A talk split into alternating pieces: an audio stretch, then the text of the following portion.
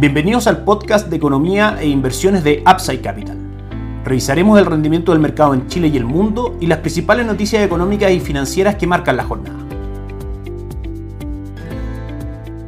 Muy buenos días, ¿cómo están ustedes? Jueves 11 de mayo de 2023, soy Ramiro Galeano, fundador de Upside Capital. Les doy la bienvenida a otra edición más de mercados en Upside Capital. El día de ayer, el Ministerio de Hacienda presenta el informe de finanzas públicas, donde aumenta las proyecciones de crecimiento del Producto Interno Bruto de Chile para el 2023 a una proyección del 0.3%, por sobre la proyección que estimaba en el último informe de finanzas públicas, estaba situada en el menos 0.7%. Esta estadística se suma a una serie de encuestas y datos macroeconómicos que hemos estado evaluando durante esta semana, como la encuesta de expectativas económicas, la encuesta de operadores financieros, los datos de IPC al mes de abril y el último más conocido el mes de marzo, donde finalmente podemos establecer dos grandes conclusiones. Las expectativas de inflación en general vienen a la baja en Chile, junto con también un crecimiento bastante moderado de nuestra economía, probablemente en el rango expuesto por el último informe de política monetaria del Banco Central, entre el menos 0.5% y el 0.5% positivo de crecimiento para este año. Con esos dos factores probablemente vamos caídas en las tasas de política política monetaria y eso, como sabemos, el movimiento es inverso. Si las tasas de mercado tienden a caer, el valor de los bonos tiende a subir y es nuestro fundamento de inversión para renta fija local a través del fondo Itaú Dinámico, que obtuvo un retorno de aproximadamente un 12% durante el año pasado, un 11.68% durante los últimos 12 meses y ya con un retorno superior al 3% en lo que va de 2023. Por supuesto, a través de nuestro modelo de arquitectura abierta, esa estrategia de renta fija puede ser diversificada con fondos de, por ejemplo, ahorro estratégico, la raíz vial y Compass de chilena, entre otras opciones también, algunos fondos de principal dentro del el amplio mix de instrumentos de inversión a los que damos acceso a nuestros clientes. En otra información relevante, el día de hoy el cobre hoy día marca una fuerte caída del 3.89%, cotiza en 3.69 dólares por libra de cobre. Técnicamente hablando, tocando un soporte de la tendencia alcista que el cobre viene marcando desde aproximadamente julio del año 2022. Si definimos una tendencia alcista como mínimos cada vez mayores en las cotizaciones del cobre. Esa tendencia se viene dando desde, como decíamos, julio de 2022. Vamos a ver cómo reacciona el cobre en este soporte, ubicado cerca de los 3,70, donde está cotizando actualmente. Luego la ruptura de 3,82, el soporte anterior ya superado. Y luego eso, si es que viésemos ruptura de los 3,70, podríamos ir fácilmente a buscar como objetivo precios en 3,55. Esto ocurre principalmente por la publicación del el índice de precios al productor y al consumidor de China, que marca un descenso en estas dos mediciones en su medición anual se esperaba que el IPC de China aumentara un 0.4%, aumentó solamente un 0.1%, y el índice de precio al productor sí cae muy fuerte, se esperaba una contracción del 3.2% y finalmente este dato se contrae un 3.6%. Eso sumado a la publicación el día lunes de una contracción en las importaciones de China y una serie de datos de actividad manufacturera, de servicios, producción industrial y gasto en capital fijo. En general, el mercado percibe una menor actividad en China y claramente China al ser el mayor consumidor de cobre, menores proyecciones de actividad hacen que el precio tiende a caer como lo vemos el día de hoy. Ayer el dólar terminó la jornada en 789, hoy día con el cobre cayendo, por supuesto, la presión es alcista para el dólar peso en Chile que cotiza en este minuto en 799,70. De mantenerse este impulso alcista, probablemente el dólar pueda tener una upside hasta 805, 810, niveles donde se enfrentará con una tendencia bajista que sostiene desde marzo de este año y por supuesto tendremos que ver el comportamiento que tenga el mercado frente a esos niveles relevantes de 810 hacia arriba. Respecto al dólar index,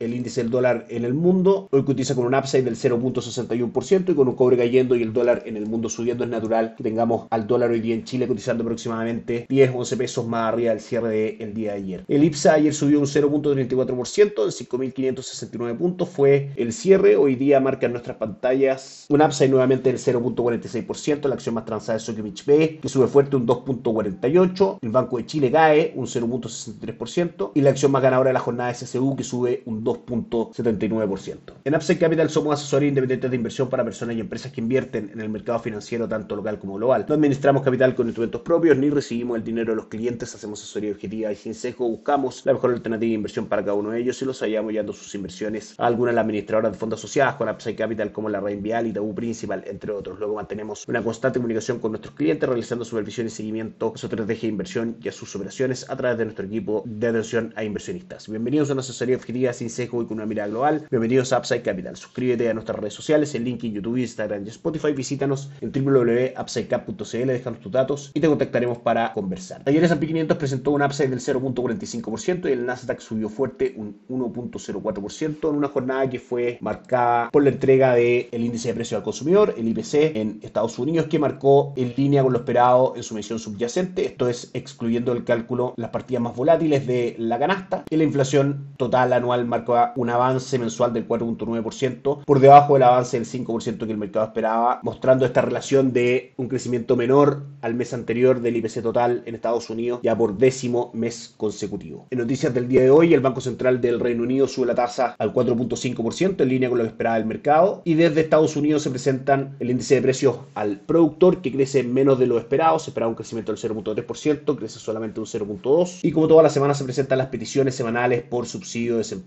que marcan por sobre lo que esperaba el mercado, se esperaban 245 mil peticiones por subsidio de desempleo, y finalmente en la economía de Estados Unidos marcan 264 mil. Este upside por sobre lo esperado en cuanto a peticiones por subsidio de desempleo se da por sexta vez durante las últimas siete semanas, lo cual claramente puede indicar un efecto de las altas tasas que hoy día tiene la economía en Estados Unidos del 5.25% esté afectando al mercado laboral, que es uno de los factores que la Fed ha comentado está esperando para anunciar el fin del ciclo de alza de tasa de política monetaria y comenzar el proceso de normalización de la misma. Podemos ver que en general las cifras de inflación, tanto de consumidores como para productores, así como los datos que hemos tenido del mercado laboral, apuntan en esa línea. Es parte de nuestra estrategia de inversión. Creemos que la Reserva Federal pronto anunciará el fin del ciclo de alza tasa de política monetaria. La preocupación ahora del mercado se centra en si Estados Unidos va a caer o no en una recesión. Por supuesto que la inflación también sigue siendo un foco importante. Desde nuestro punto de vista creemos que la recesión que alcanza Estados Unidos será de un margen bastante menor y que la caída de tasa de política monetaria ayudará a un mejor rendimiento de su economía en el futuro y que claramente eso producirá un mayor valor en la renta variable y la renta fija en Estados Unidos, que fueron muy castigadas durante el año pasado por el ciclo de alza de tasa de política monetaria. Es natural que cuando este ciclo comienza a acabarse, el mercado tiende a recuperarse también y lo hemos visto con, por ejemplo, S&P 500 acumulando durante el año un retorno del 7.19% al día de hoy. Por último, en Asia la jornada fue sin gran volatilidad. El Nikkei 225 de Japón subió solamente un 0.02%, el Hansen de Hong Kong cayó un 0.09% y el índice de Shanghai cayó un 0.29%. En Europa la jornada es negativa, el Eurostock 600 cae un 0.42% y el DAX alemán cae un 0.77%. Y en Estados Unidos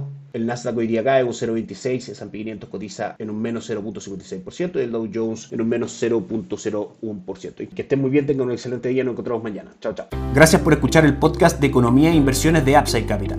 Te invitamos a visitar nuestro sitio web www.upsidecap.cl y contactarnos para brindarte una asesoría objetiva, sin sesgo y con una mirada global para tus inversiones.